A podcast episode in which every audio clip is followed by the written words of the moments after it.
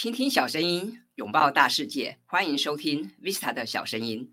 那在今天的节目里，要跟大家聊什么话题呢？昨天下午刚好我去逛重庆南路的书店街，那么在这些书店里面，我也的确挑到了一些好书啊。所以今天让我来跟大家聊聊，那如果你去逛书店的话，要怎么样挑选一本好书？因为我们去逛书店的时间可能很有限，那么在这么匆忙的时间里，你要怎么样快很准啊找到一本自己喜欢的书呢？啊，那今天就让我来跟大家聊一聊吧。那说到这个如何在书店挑选一本好书啊，有人说啊，找书就好像在挑这个投资标的一样啊，那充满刺激，充满期待。那如果你运气好的话哈，你可能会挑到一本自己很喜欢的书，那么这个阅读的乐趣哈，可能就可以让你开心很久，或是这个书里面的知识会让你觉得很受用。但反之呢，如果让你挑到这个不符合自己需求的书，或这本书让你觉得有点落差哈，你可能会觉得失落很久。那甚至有时候会觉得，不但是觉得浪费钱哈，又还可能觉得说好像自己被骗了一样哈。那所以我们逛书店的时候要怎么样选书呢？在这边哈，我有五个建议可以跟你分享啊。那第一个建议是，我会建议大家这个拿起一本书啊，那个书名可能要多读三次。那么为什么要这样说呢？因为现在的这个。出版市场我们都知道，其实很竞争啊。那么为了要刺激这个销售销售啊，那么就所以这个出版社哈跟编辑，通常他们都要绞尽脑汁哈，他们可能要去思考怎么样去想出能够吸引读者哈购买的这个书名，甚至是他们要为了增加销量而而可能在下标上面要去想方设法哈。所以有时候我们看到一些书啊，这个书名可能非常厉害，但是这个书名跟这个书的主题其实是有落差的。或者有的时候，其实我们是看不大懂这个啊，到底这本书它想要表达的重点是什么哈？那这个部分其实也很常见。举个例子来讲，像像我昨天看了一本书，它叫做它的书名叫《普通人的财富自由之道》。那么这本书是一本翻译书哈。那乍看之下，如果我们光看书名哈，尤其是这个主要的这个主标啊，《普通人的财富自由之道》，你可能会跟我一样吧？你可能会觉得这是一本。教你谈这个投资理财的书，或者是在谈这个 FIRE 啊怎么样财富自由的书吧。但其实这本书啊不完全是谈谈投资理财，它谈的是我们怎么样透过内容创作，怎么样透过制作 Podcast 来找到自己的一个呃营收的管道，或者是来帮自己做一个创业的发展。所以呃，我会建议大家，呃，今天你在书本书店看到一本书啊，你可能要把它拿起来好好的端详一下，你可能要好好的去阅读一下，去。理解一下这个书名哈，它的真正的意涵是什么？那么除了书名之外啊，我觉得这个它的副标也很重要。比方像这本书哈，它的副标是从思维到方法，一人创业大神带你打造致富脑。那当然，这个书的副标，我觉得就比它的主标哦会比较清楚，因为它有比较详细的说明了它的这个主题是什么。那否则我们光看普通人的财富自由之道，我真的会以为说他是在教我们投资理财，或者在谈这个 F F I R E 的这个例题哦。所以在书名的部分，我会建议大家哈，还是要多看看，多看看会比较理解这个到底作者想要表达的重点是什么。那当然还有的时候是呃有些书啊，其实呃我们可能光看书名就觉得啊这个书可能。不适合自己，或是我自己不喜欢。那如果因为你自己不喜欢，你就不读的话，其实这样蛮可惜的。因为这些书啊，其实可能对我们有很大的帮助，对吗？啊，所以我会建议大家，就是呃，在挑书的时候，无论是你在书店挑书，或者你在上网挑书，我会建议大家，嗯，还是要多去思考一下这本书的书名，它到底真正的意涵是什么，它真正想要讲的重点是什么。那当然，有些书就它的书名就会很简单易懂，比方像这本书。叫做表达吸睛哇，那当然顾名思义，我们就知道他可能在谈沟通表达要如何能够吸引人啊。那这本书它的这个重点就能在这个书名就能够彰显出来了。那但相对来讲，它就比较容易阅读，比较容易理解了啊。但是当然我们知道，不是每本书的书名都是这么这个言简意赅，有些书名就是非常厉害，看起来非常高大上。那这个部分可能就需要大家多哈去思考一下了。那另外呢，呃，第二个建议是，我也建议大家多去读一读这个作者简介。我们可以从作者简介里面去得到很多有趣的线索，我们也可以知道这个作者到底他是不是很厉害，他是不是对这个主题有很研很深入的研究。那么，嗯。像这个有一本书哈，我反复提过，就是那个一流的人读书都在哪里划线的作者图景英师，他也提到说，我们可以从作者简介里面去分辨这个作者他是不是真的很厉害啊，他是不是真的有本事啊？那可以去看看这个作者他在书中提到的他的学经历，比方说他的学历是是哪里毕业的？他是真的是哈佛大学毕业的吗？还是他只是在哈佛呃有进修过哈，或者是有上过一些推广的课程呢？这当然也有很大的差别。那另外就是呃作者他到底有哪些厉害的经历啊？那这些经历是不是有得到真实的呃验证，或者是真的有人推荐呢？这个当然也值得我们去参考，因为很多时候这个为了推广书籍，或者是为了增加书的销量，那可能大家都会在作者简介上面，呃，去稍微去美化，或者是稍微去呃灌水。那这样的话，其实对我们要去辨别这本书的好坏，其实是会有一些呃影响的哈。所以当然就是我们需要仔细去研究这个作者简介，我们才知道说这个作者哈，他到底有没有真本事，他到底有没有足够的资历可以去讲这样的内容，可不可以去写这样有价值的内容哈。所以。如果说你想要看一本呃跟医医疗有关的书籍，当然最好你要去看看是医生写的书啊，而不是只是这个呃所谓的久病良成良医哈。那当然我们要去思考一下，就是如果是一个专家哈。跟一个一个医生，当然他写出来的东西可能会比较有参考价值哦。那这个部分就给各位做一个参考。那第三个建议，当然就是我们可以多去看看目录啊。那我觉得目录也是一个很好的一个参考的一个资讯来源。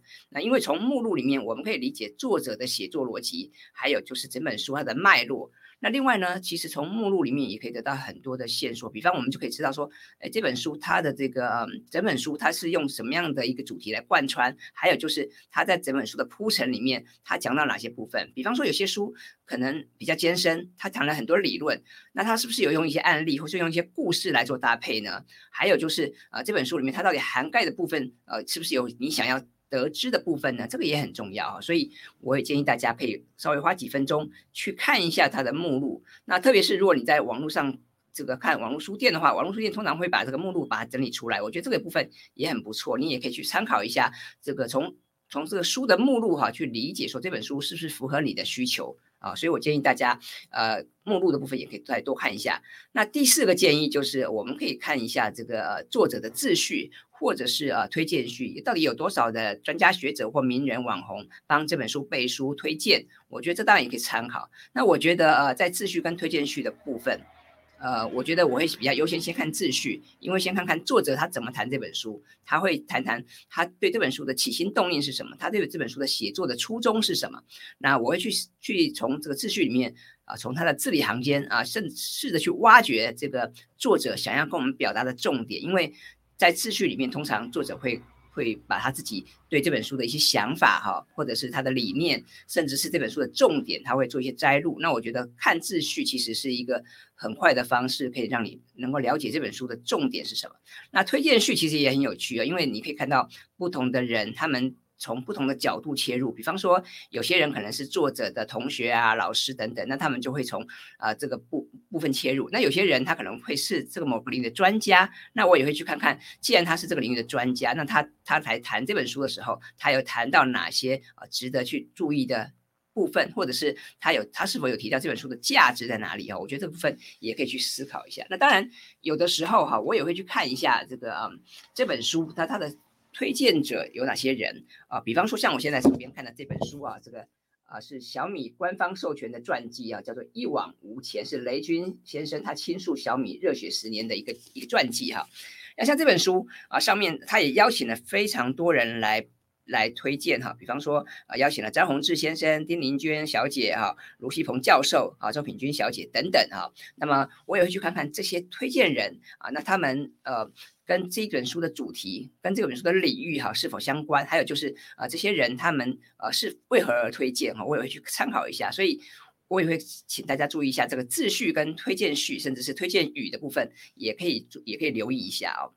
那另外第五个建议，我想其实上面四个建议哦，包括像书名啊、作者简介啊、目录。或者是秩序跟推荐序，我想这些部分其实大家也都蛮熟悉的。通常大家在挑本书的时候，可能也会注意这些资讯。不过接下来我要谈的第五个建议，可能就是一般人比较会忽略的部分哈，也可能是大家会比较少注意的地方。我来跟大家分享一下。第五个部分，我建议大家挑本书的时候，其实你不只是看书皮、看作者简介啊，看这个谁推荐，可能也请你翻到背后来看看这本书的封底上面写了什么东西。啊。那什么是封底呢？封底就是一本书的底啊，那也是图书重要的构成元素哦，然后更是封面书籍的延伸跟补充。那通常我们看到封底，封底会有什么资讯？一定会有什么？一定会有什么？呃，统一的书号啦，或者它的售价啦，甚至出版社的 logo 等等。那其实除了这些东西，还有什么东西呢？还有什么？它可能还有一些简介的资讯。那这些简介资讯是谁写的呢？是作者写的吗？通常不是，是出版社的编辑所写的。那么我们要知道哈，其实呃，出版社的编辑往往是最了解这本书的人啊，所以如果说我们能够看这个编辑他所整理出来的重点，其实是很快可以帮助我们去了解这本书的特性跟它的价值。所以我会建议大家，就是在挑书的时候，呃，可以的话，建议你也去看看这本书它的封底谈了什么啊，每每本书的封底啊。通常都会有一些呃资讯，那可能是条列的方式，甚至有我还看过有些有些书的封底是有图表等等哈。那我觉得啊，比方像这本书，这个我们刚刚提到普通人的财富自由之道，那在这本书的封底啊，他就把他的这个呃编辑就把他的创业心法哈，把它有条理的整理下来。那我觉得这也蛮好的，因为我们在看这几条呃创业心法的时候，我们就可以知道它的重点，还有就是我们可以知道说，哎这些。创业心法对我们自己是不是有帮助？是不是符合我们的需求啊？我觉得这都是很好的参考的这个资讯来源。所以我会建议大家，除了看书的书的这个封面啊，除了理解书书名，然后去看看作者是谁，还有就是看看是谁推荐，还有他的自序写什么，他的目录啊写什么之外，我会建议大家也去留意一下封底的资讯啊。好，那除了以上五个建议的话，哈，那如果你你刚好在逛书店的话，我也会建议你可以多去留意一下书店的动线安排啊，比方说这个书店是不是有贴了哪些新书的海报啊？然后在新书区哈摆放了哪些书籍？那又是什么样的主题的书籍比较受到大家的欢迎？还有就是那个畅销排行榜，我有去看一看，我会去看看哪些书籍新入榜。或者哪些书籍哈已经是是排行榜的常客，好比像那个《原子习惯》哇，几乎是这个排行榜的常客啊。还有就是那书店是不是会有举办一些新书发表会、讲座或者是读书会？然后他们邀请了哪些作家哈，或者是哪些名人来分享啊？这里面其实也有很多有趣的情报啊，我觉得也可以参考一下。那当然，我们也可以多去观察一下书店里的其他的顾客哈，我们可以去留意一下他们都在看哪些书啊，或者是他们被哪些东西所吸引啊。那举个例子来讲，比方当年我还在媒体当主编的时候，我也常常会去啊书店哈，不但是找灵感，我也会去观察读者的动态，跟去理解他们的阅读偏好。那如果说刚好看到有读者在翻阅我们自己编辑的杂志的话，我也会礼貌性的过去跟他打招呼，去问问他们对于自己编的这个杂志的看法哈。那我觉得这里面其实也可以得到很多有趣的一些情报跟资讯啊。